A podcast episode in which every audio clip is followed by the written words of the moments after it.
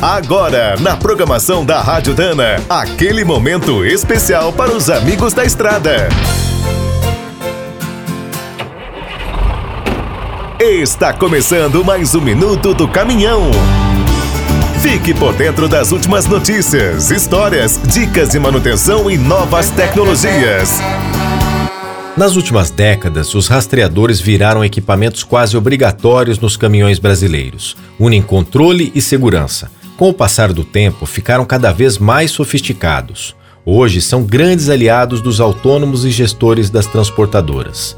Mas o avanço dos aparelhos que passaram a contar com câmeras, controle do motor, entre outros recursos, criou um novo problema.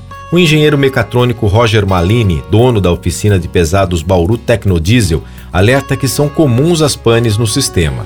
Quase sempre a culpa é do desleixo ou da falta de conhecimento técnico do profissional que faz a instalação do rastreador. Nos caminhões modernos, a parte eletroeletrônica é muito complexa e sensível. Qualquer alteração, por menor que seja, pode interferir. Na sua oficina, Roger costuma achar gambiarras de todos os tipos nos rastreadores. Provocam falhas, curtos e até pequenos incêndios. O pior é quando o problema acontece na estrada e para o caminhão. Geralmente ocorre à noite, quando o sistema elétrico é mais exigido.